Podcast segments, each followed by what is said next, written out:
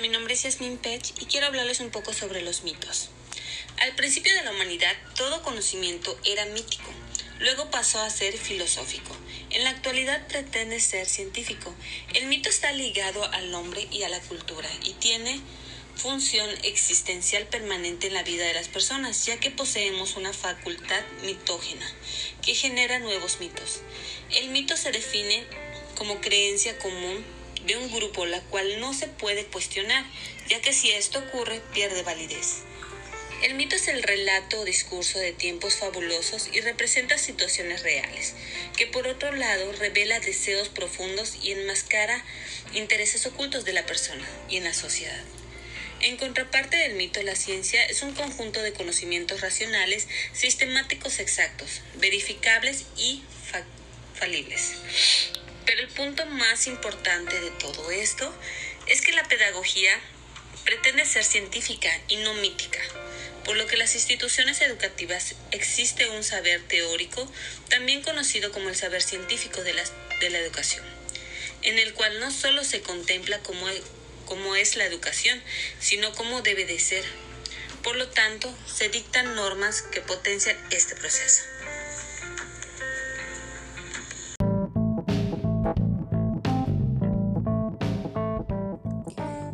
Mi nombre es Ana Muñoz y hoy les voy a platicar acerca de cómo eliminar los mitos en las instituciones educativas. Para iniciar, hay que reconocer que en la actualidad, en la sociedad en la que vivimos, las instituciones educativas se encuentran inmersas en diversos mitos, es decir, en creencias formuladas como verdaderas, las cuales se transmiten de una generación a otra. Es de suma importancia reconocer y eliminar estos mitos educativos para romper paradigmas y lograr la educación integral de los estudiantes. En primera instancia, es necesario un cambio de mentalidad de las personas que ven en la escuela un espacio exclusivo en la que el estudiante acude a esta únicamente para adquirir conocimientos ya que hoy en día las instituciones educativas poseen modelos educativos orientados a la formación integral de sus estudiantes.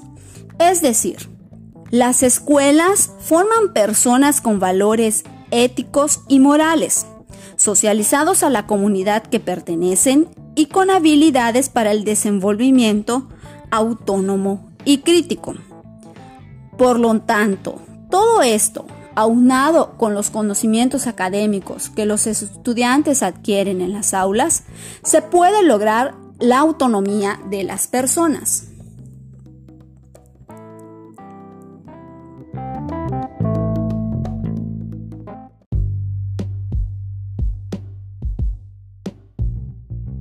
Hola, mi nombre es Nicteja Valdés Esquivel.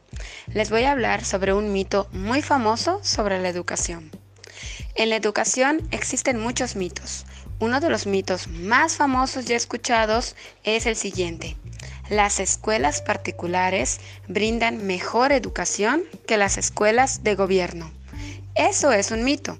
La realidad es que, sin importar en el tipo de escuela que estudies ni el grado que curses, lo que en verdad brinda la calidad en la educación es el maestro ya que éste es el encargado de transmitir los conocimientos a los estudiantes tomando en cuenta sus habilidades y áreas de oportunidad.